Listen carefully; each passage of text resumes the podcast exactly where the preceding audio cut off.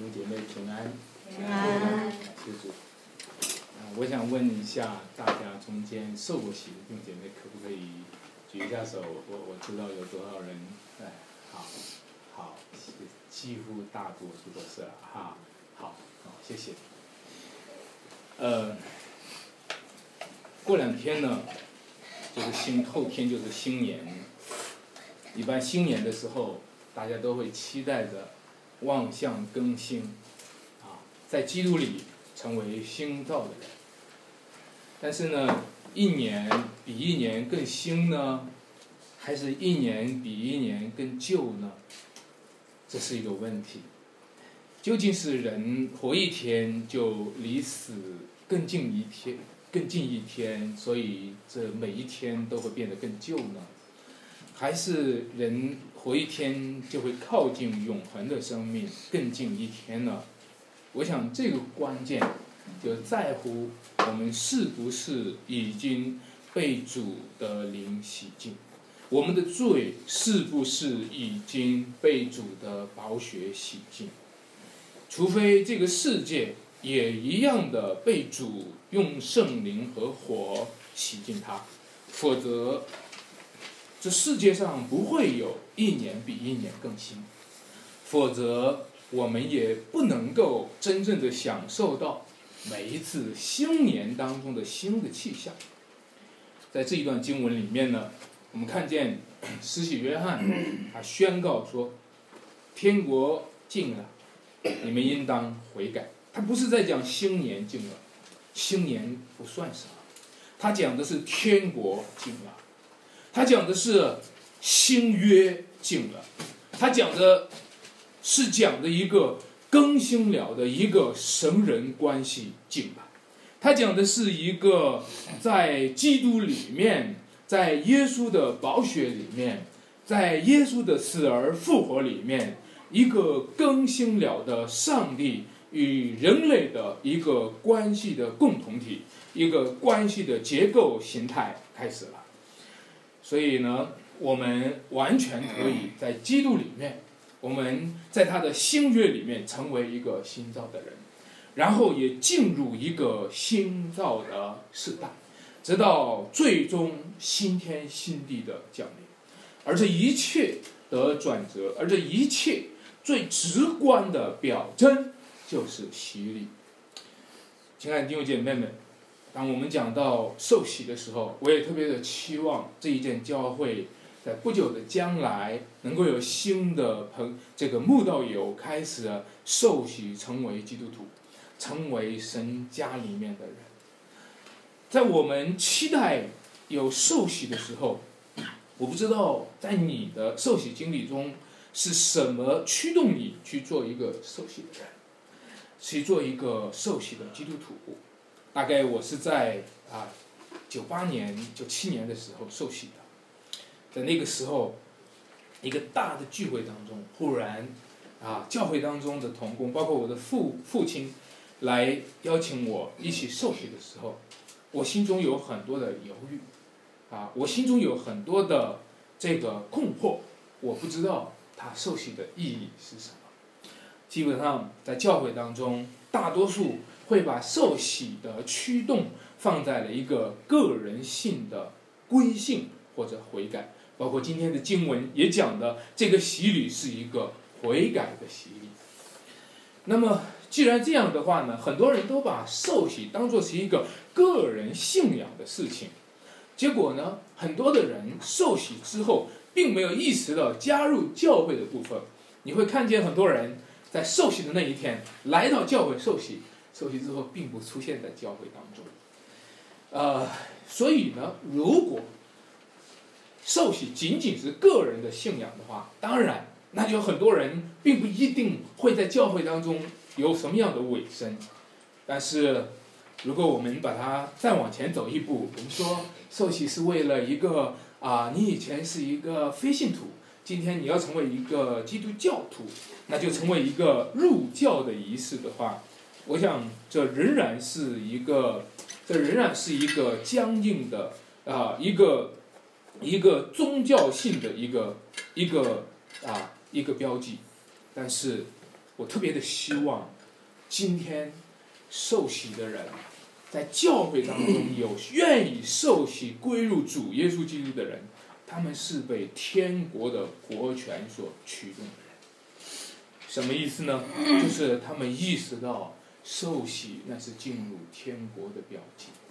如果不是有天国的高度来驱动它，如果不是有一个更为宏大的叙述来去讲述受洗当中的意义，那么受洗的确它就算不得什么。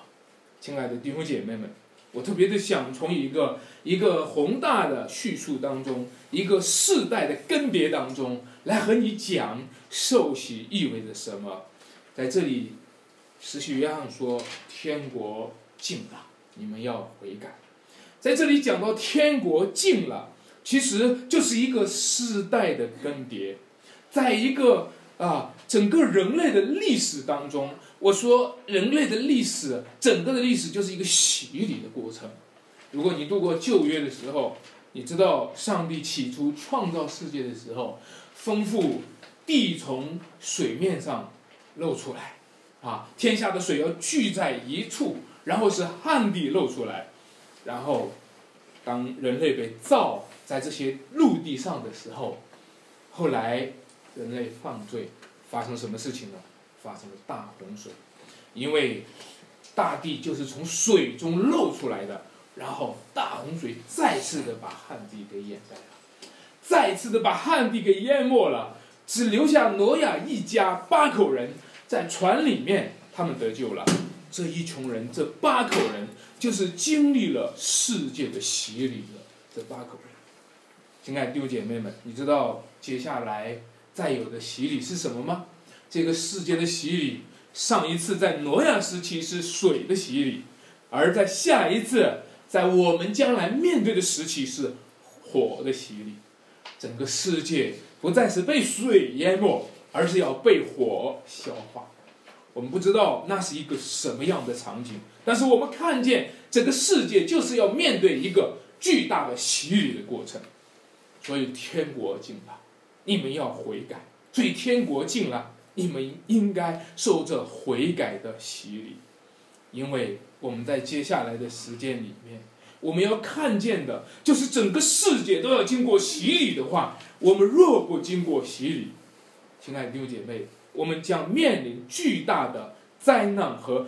巨大的毁灭，在以色列人经历了被掳和回归之后，在那个时候呢，文士和以文士以斯拉开始了犹太教的一个运动。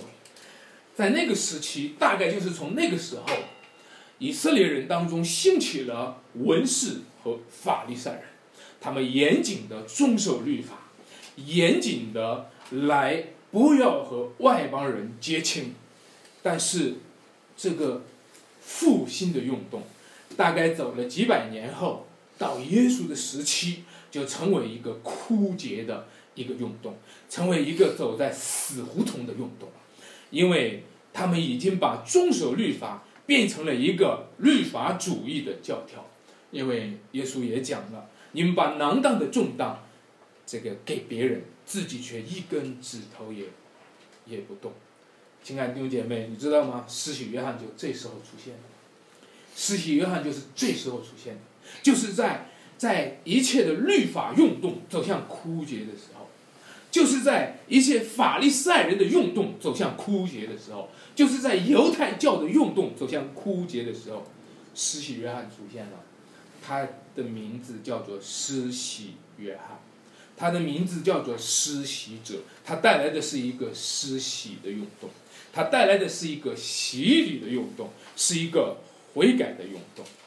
因为一切守律法的人和一切律法以下和不在律法的以下的人，都需要悔改，都需要来进入来进入到这个悔改的洗礼当中。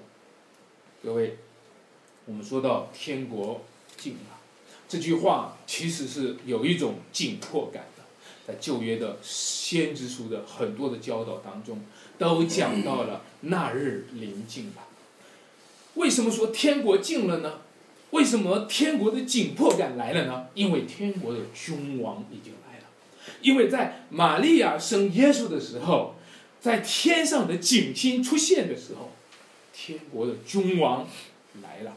你知道，君王如果御驾亲征，那是一个非常大的事情，对吧？但是如果君王去微服私访的时候，就是别人看不出来的一个悄悄的，一个一个一个悄悄的一个重要时机正在发生。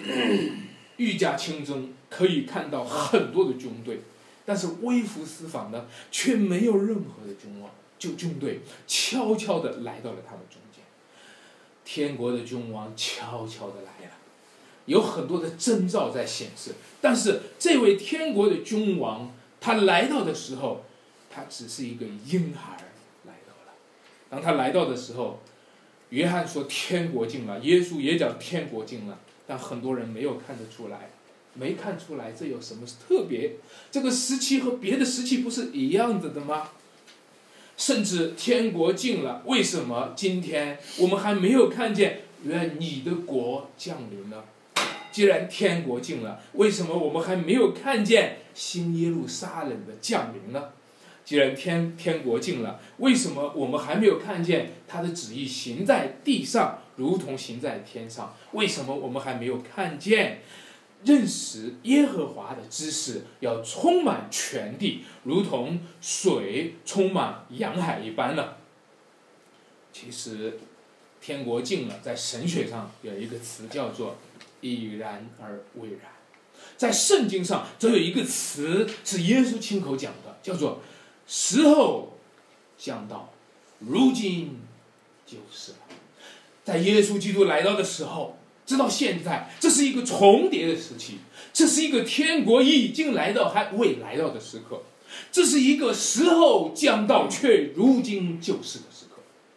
亲爱的弟兄姐妹们。这就像在我们电视上看到的两个镜头慢慢切换的过程当中发生的一个重叠的印象。这就像在一个关键紧急的时刻，每一次在播放那些关键紧急的镜头的时候，忽然在那个最快速的一个事情上，他会放慢了镜头。亲爱的弟兄姐妹们，天国近了。这个近了以后是如此的紧迫，但是他又不断的延长这个紧迫的时间。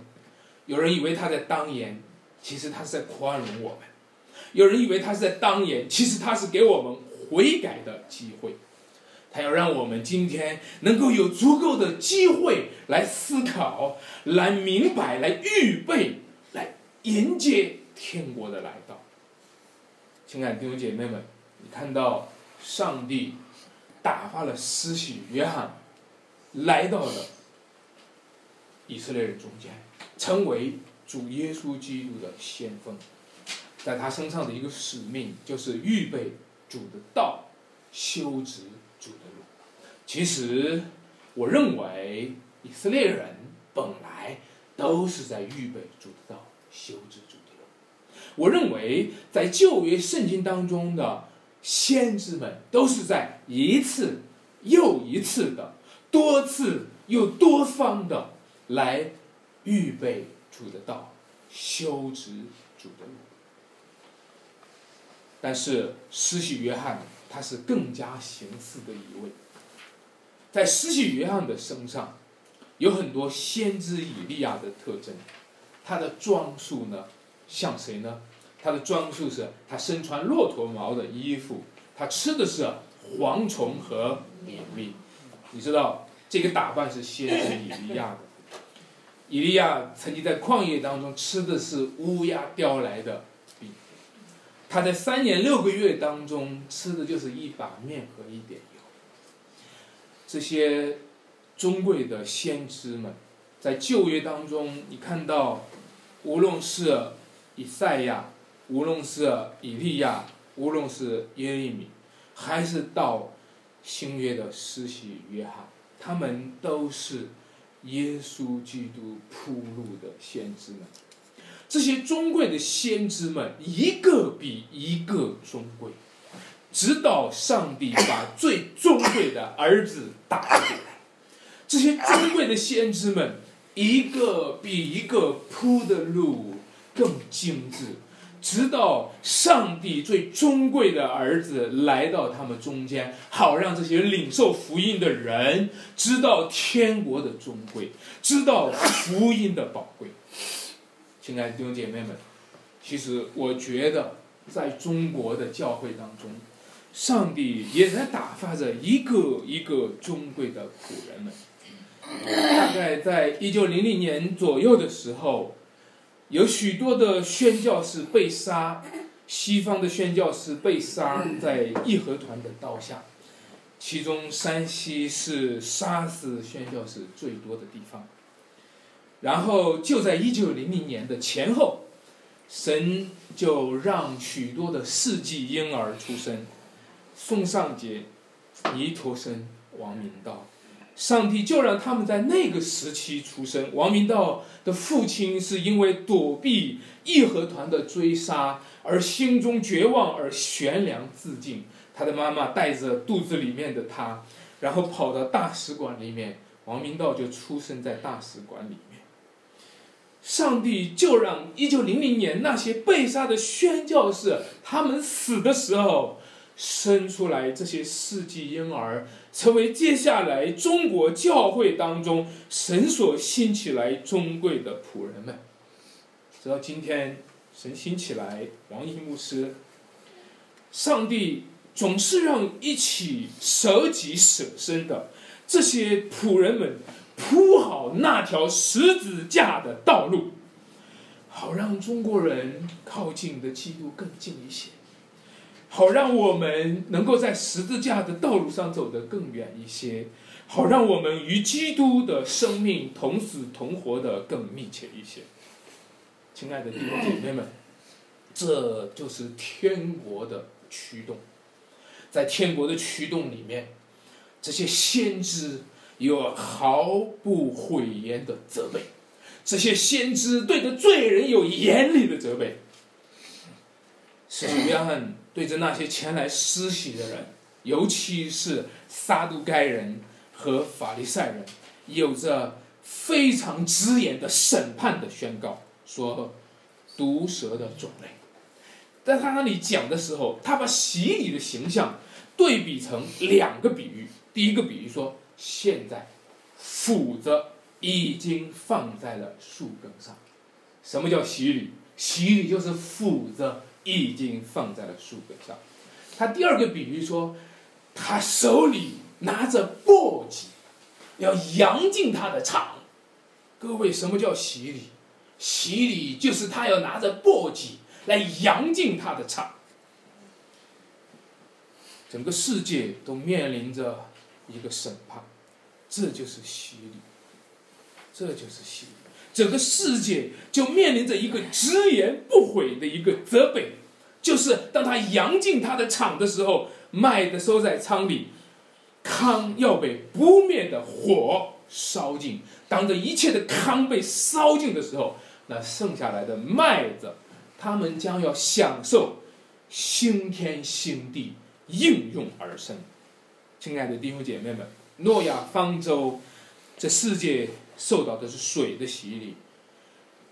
当时候有一部分呢是被水洗净的生命，有一部分呢是被水洗掉的脏物。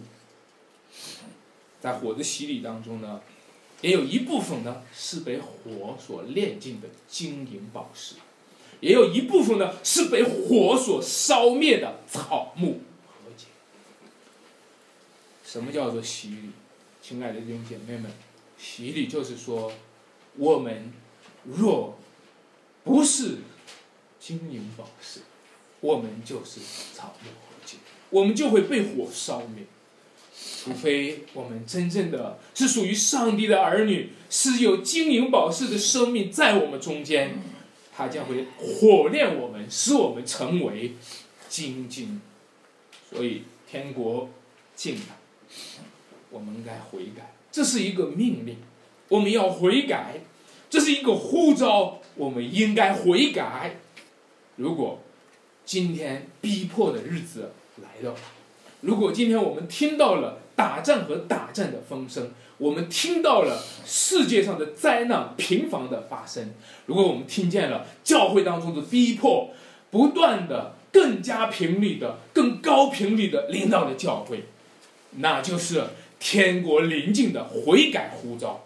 如果这时候我们若不归向主，我们就是这个时候被筛出去的康比。我们就是这个时候被拨出去的康比。如果这个时候我们若不悔改归向主，我们就以后再没有机会，永远没有机会悔改归向主。我非常的希望在我们中间能够有被天国驱动的悔改。我们不仅仅是被一个被一个啊一个教会低教会观驱动的悔改。我们是在一个天国驱动的悔改。如果有一天我们中间有人要受洗了，他是在天国的高度下去悔改，他是在天国的高度下去受洗的、受洗的。我觉得这是一个上帝特别的恩典，赐给这个这个教会特别的福分。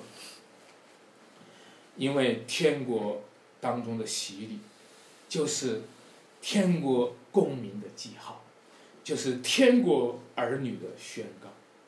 如果我们无奉于天国的福分，我们就是天国审判之下的囚徒和罪犯。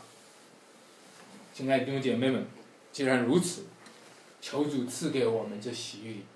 洗礼意味着洁净，很简单的，洗礼就意味着洗净我们身上的罪。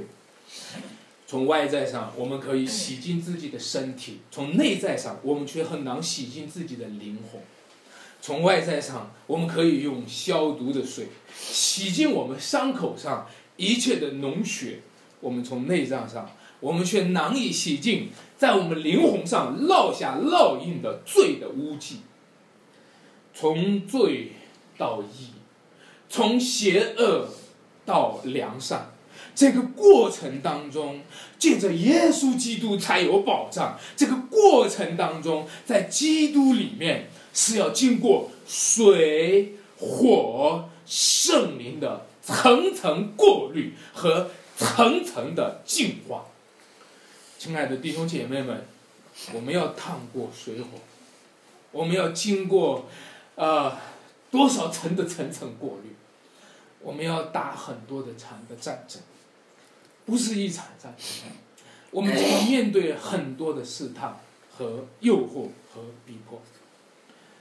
但是主的心意就是在我们身上要彻底的净化我们，使我们成为圣洁，毫无瑕疵。人类的罪具有多么深的深刻度呢？往往是我们难以想象的。各位，你知道吗？约翰现在是在。犹太人人当中施行洗礼，如果是对外邦人施行洗礼，咱们可以可以想象，如果咱们在像旧约当中有一位将军叫乃曼啊，我们对乃曼让他来去施行洗礼，我们叫他去约旦河当中沐浴七次，他还会承认他是一个不洁净的罪人，他还会承认他自己他自己不配成为上帝的选民。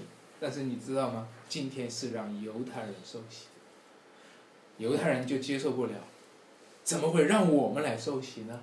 他们心里说我们是亚伯拉罕的子孙，所以犹太人要受洗，就是犹太人要承认自己像异教徒是不洁净的，犹太人要承认自己像外邦人是不洁净的，你知道吗？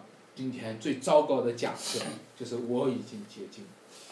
今天最糟糕的假设就是我已经信主了，很多人因为我已经洁净了，从此不再洁净自己；很多人以为我已经信主了，从此就不再信主；很多人以为我已经悔改了，从此不再悔改；很多人以为我已经洗干净了，从此就回到泥里面再去滚。各位，我们的罪恶有多深呢？比我们想象的还深。约翰称说他们是毒蛇的种类，这并不是在指向他的祖先亚伯拉罕，因为他们是亚伯拉罕的子孙。这也不是指向他们祖先当中任何一个具体的人。约翰说他们是毒蛇的种类，其实是指向了伊甸园中那一个试探亚当夏娃的那一条古蛇。约翰的话不中听，但是讲出了人在最终真实的本质。你知道吗？那条古蛇引诱了亚当和夏娃，然后上帝就对那个蛇咒诅他，要用肚子行走，他就变成歪歪扭扭的，变成一个丑八怪，变成了一个被咒诅的样子，没有人会喜欢他。然后上帝说：“你要和女人彼此为仇。”你的后裔要和女人的后裔彼此为仇。其实约翰说出一个根本的问题，就是说，今天我们都是那条古蛇的后裔。中国人承认我们是龙的后裔。亲爱的弟兄姐妹，你知道吗？约翰说，毒蛇的种类指出来，我们个人生命中的本质就是魔鬼的子孙，就是魔子魔孙。很多人。喜欢做魔王，很多人喜欢练魔法，很多人也有人喜欢白发魔女，还有人是魔蝎座的。魔鬼的子孙们总是逃避将来的愤怒，但是他们逃避将来愤怒的方式却是一个罪恶的方式。他们逃避的是审判，却不是罪恶。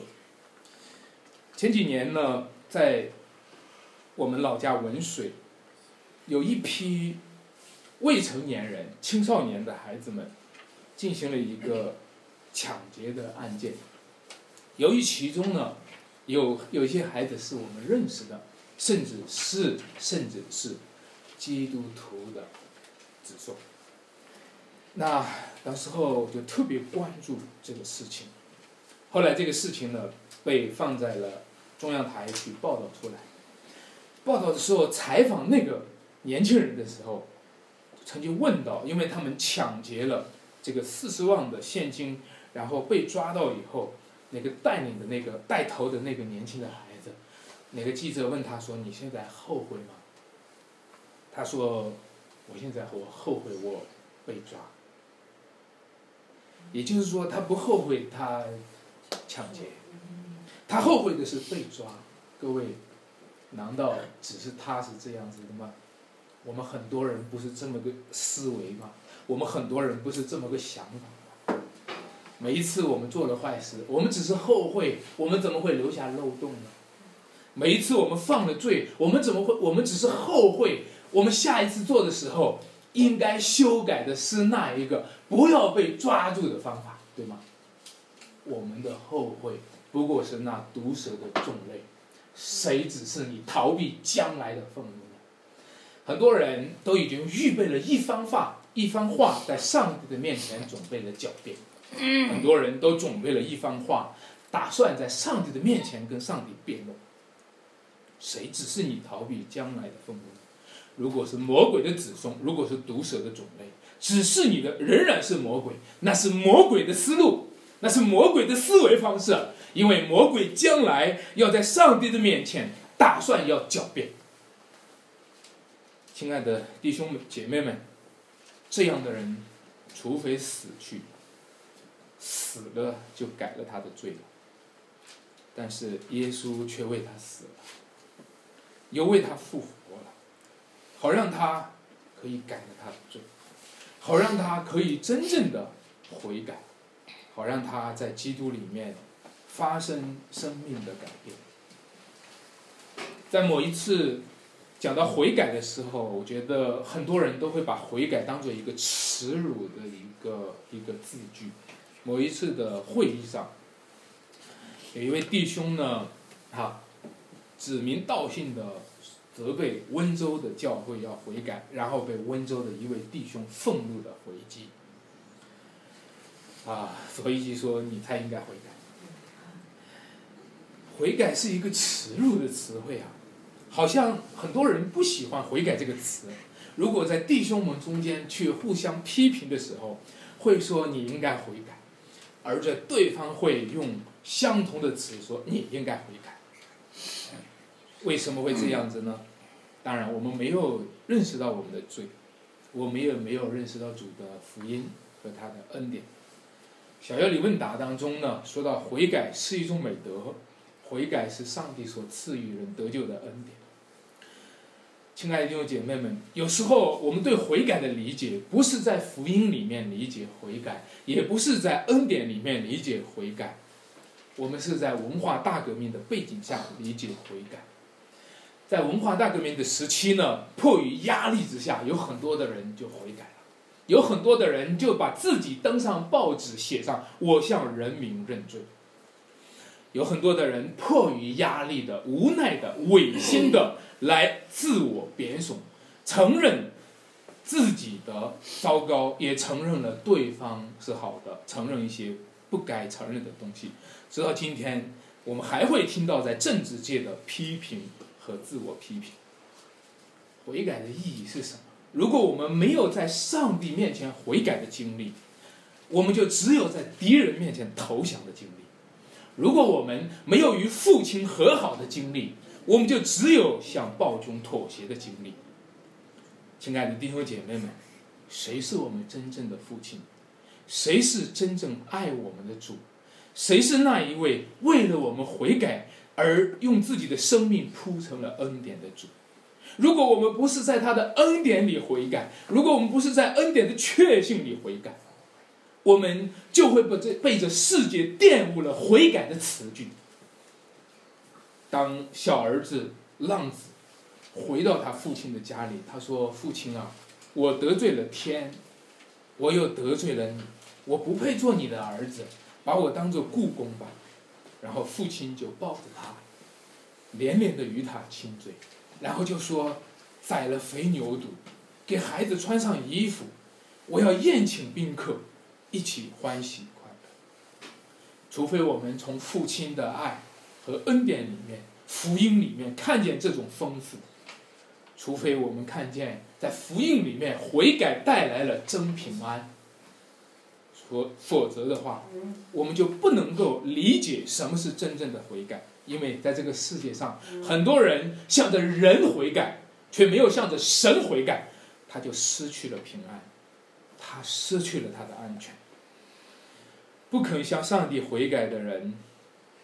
往往是向着世界的强权悔改的人，根本的原因就是他们更相信赤裸裸的淫威，他们更相信赤裸裸的权利，他们不相信圣洁的上帝在基督的福音里有主权的恩典。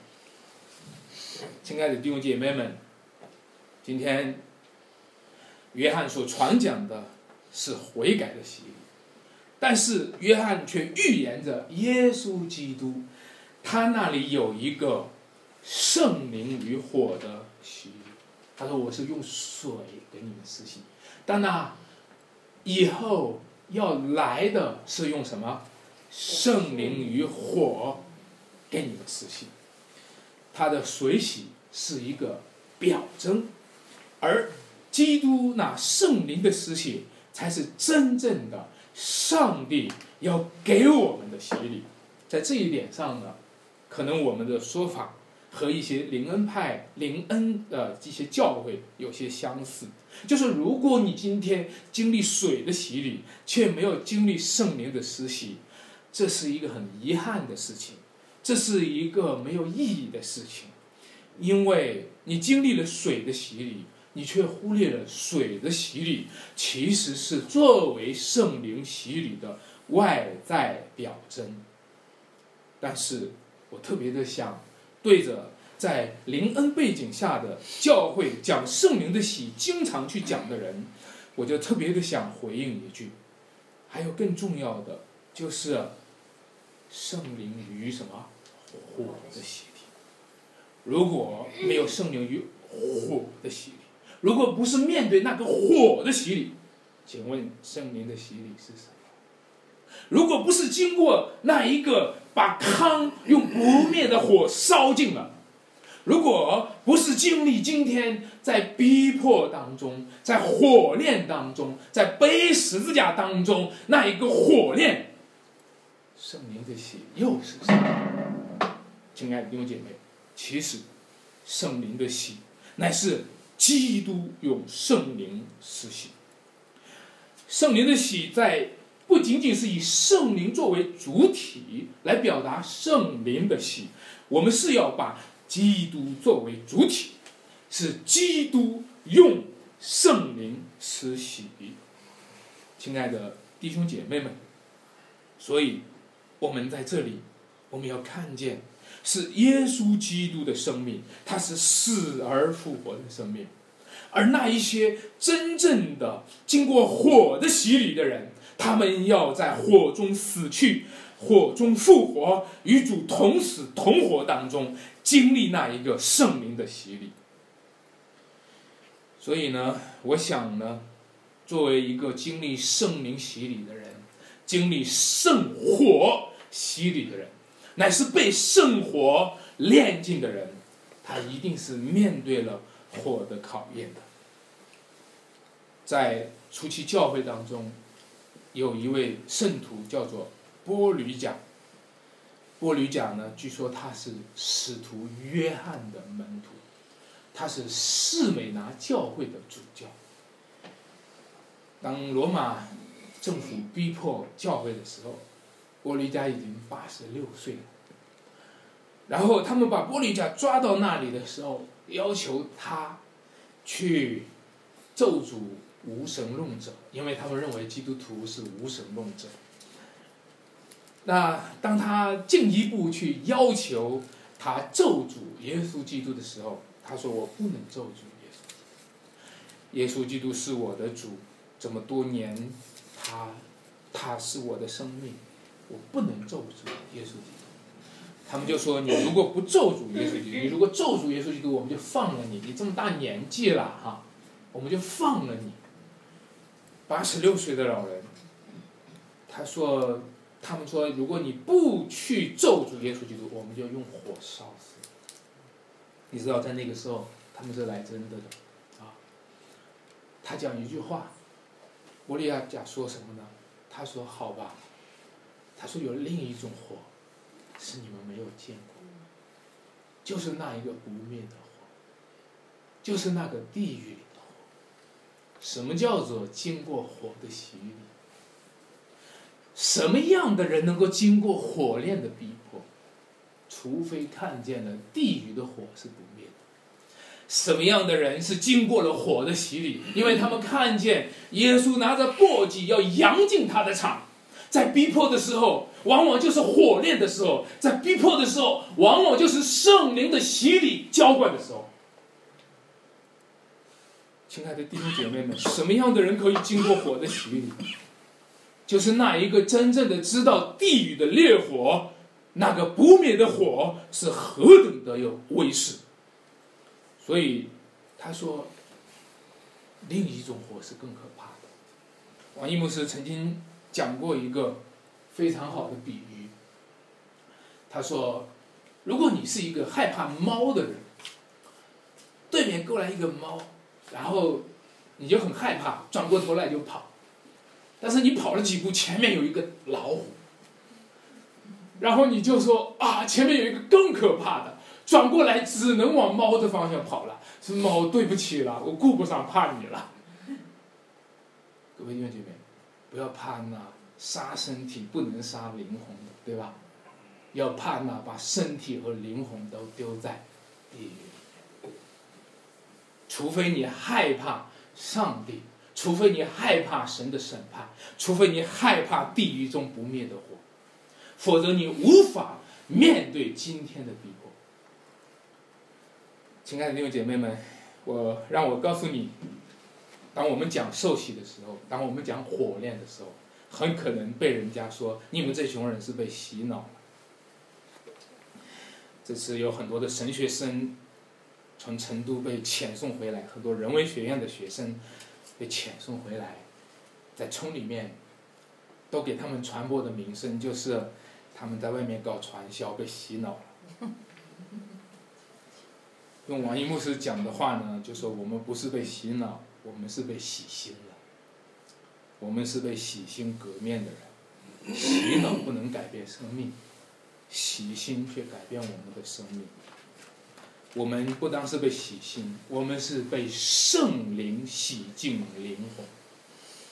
亲爱的弟兄姐妹，是圣灵，是圣洁的灵，是在这个世界上再没有比他圣洁的灵洗净了我们的灵魂。所谓洗脑，往往是洗了表面的东西，而且洗脑呢是用脏东西洗了干净的东西。但是上帝是圣洁的灵，洗净了我们的心，洗净了我们里面的罪孽，洗净了我们的灵魂，使我们得以重生，使我们成为新造的人，使我们有清洁的心和正直的灵去侍奉他。亲爱的弟兄姐妹们，圣灵在我们的生命当中。在我们的教会的群体当中，亲自的同在，亲自的用行，就是最美好的见证。在这群人当中，都是被圣灵洗过的人。我想，一个最基本的判断，就是什么是干净，什么是脏，每个人的灵魂里都能够有直接的回应。什么是把脏东西给洗干净了？什么是把干净的东西给搞脏了？我想每个人的灵魂都有直觉的判断，对吗？如果有人把它颠倒过来，说把干净的东西搞脏了的，那个叫做洗干净；把把洗这个罪恶的东西洗干净的，那个叫做洗脑。其实那是违背他良心和他灵魂当中的基本的功能。其实不单是这个，他更是在亵渎圣灵。亵渎的圣灵的罪是什么呢？不得赦免。因为当初亵渎圣灵的人，他们在耶稣身上的圣灵，说他是魔鬼的灵，对吗？说他是被鬼王所附。亲爱的弟兄姐妹们。让我们今天来看见，这一个圣灵，在我们身上要洗净我们，以至于我们成为蒙悦纳的儿女。其实，我们成为蒙悦纳的儿女，并不是在乎说我们被洗净。我们虽虽然被洗净，这是上帝上帝悦纳我们的重要的重要的一个因素，但是还有更为。更为根本的是，他的儿子耶稣基督是被上帝所悦纳的。其实，上帝悦纳我们这些不配被悦纳的人，往往首先是因为悦纳了配得他悦纳的他的儿子。所以，当耶稣受洗的时候，天就开了，圣灵就像鸽子降下来，在他的身上，天上就有声音说。这是我的什么？爱子，我所喜悦的。上帝悦纳了他的儿子。耶稣基督。你知道主耶稣基督是谁吗？这一句这一段经文里面，首先我们看到的约翰被称为施洗什么？约翰，约翰叫做施洗者。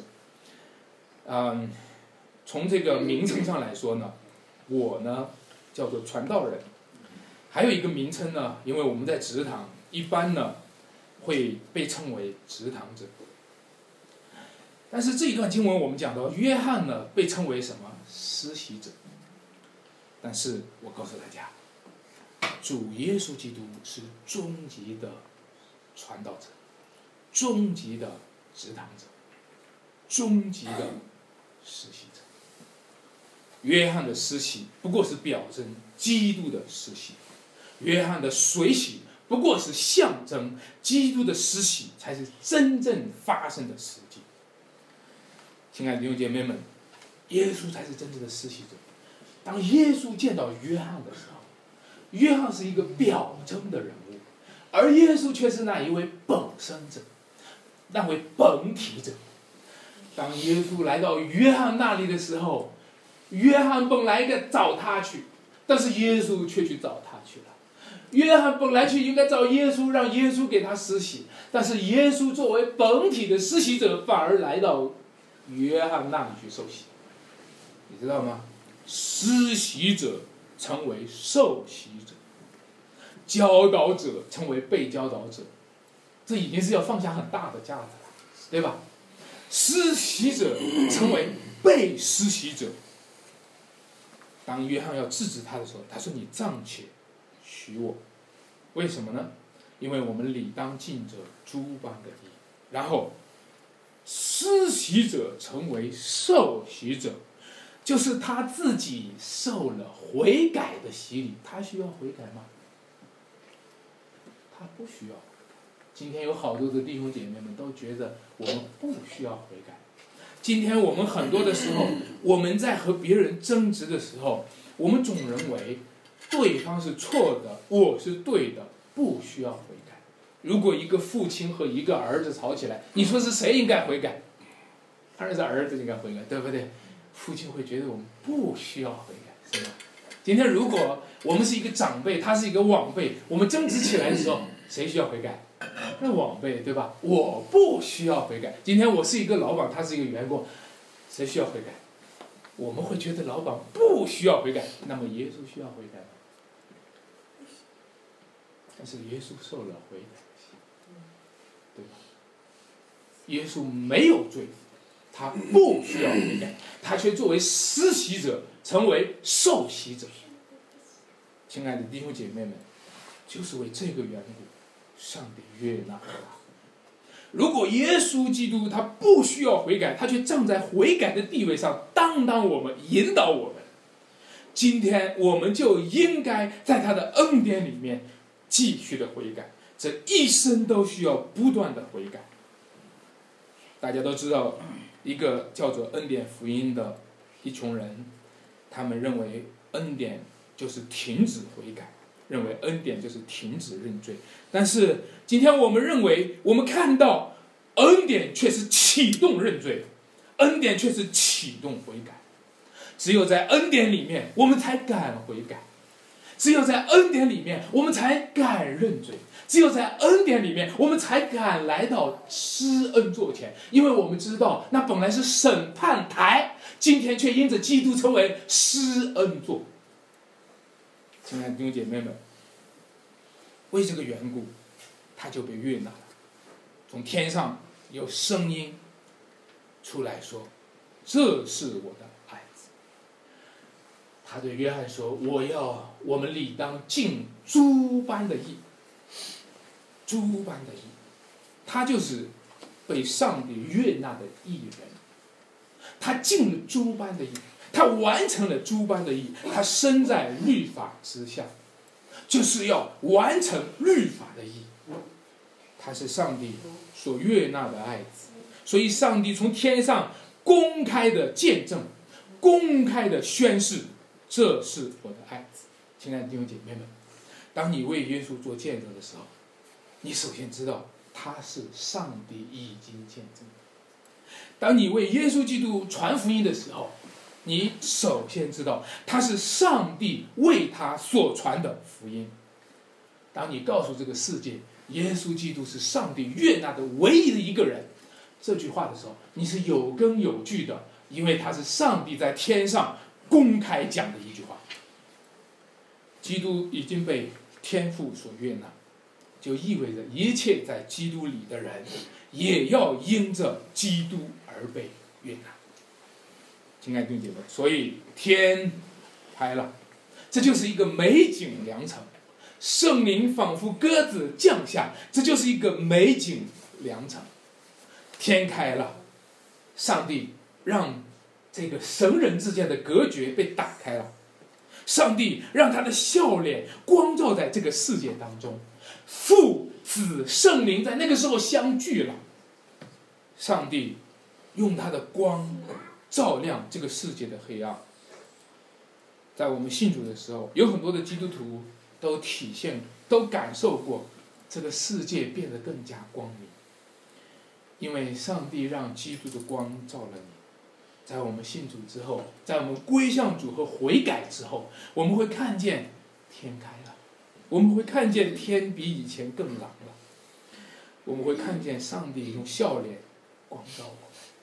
亲爱的弟兄姐妹们，如果我们不被上帝悦纳，世界的色彩就会隐藏，一切被造物的美好就会隐藏。但是，如果我们归向他，在基督里面，我们归向他，上帝就向我们展示天开了这样的一个良辰和美景，让圣灵的浇灌使我们享受到基督里的丰富，使我们享受到上帝被造物的丰富。所以最后，我要对着没有受洗的朋友或者慕道友来鼓励说：希望你们预备自己受洗。希望你能够预备，今天的环境很艰难，这条路变得更狭窄，这是一条窄路，但是这就是我们有奉于天国的最后机会。等到教会的门被关了，等到传道人被抓了，等到我们的聚集被遣散了，我们就没有机会再向他悔改了。已经受洗的弟兄姐妹。我想鼓励大家，面对要面对整个世界的洗礼，整个世界要有的火的洗礼，请大家预备好，这个世界将要面对不灭的火，请大家预备好，当我们还预备来日方长，岁月静好，我们还预备买车买房的时候，主的日子已经近了，亲爱的弟兄姐妹们，亲爱的朋友们，十字架的道路。在我们的眼前，正是我们有奉于圣灵洗礼的最佳的时机。有奉于主的十字架，就有奉于他的喜，也就有奉于他的圣洁，有奉于他生命的更新。我们被火炼之后，就会变成比金子更宝贵的信心。洗礼不是仅仅是个人的抉择和信仰的抉择，不仅仅是入教的仪式，它是你有奉于圣洁的天国。它使你成为圣洁的国民，让我们一起到主面前来祷告。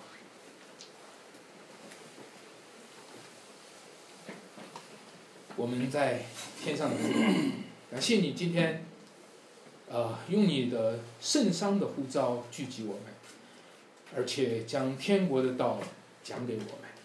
主啊，这世界在蒙昧的周壁之下，主啊，一直不知道。生命的意义。那今天听见你的声音，知道你的爱子，知道你永恒的救赎，你写下了美好的故事。主啊，我们就参与在你的故事当中，我们充满了感恩，祈求你赐福给我们，让我们在喜乐当中领受你的恩典。是的，你的天国近了。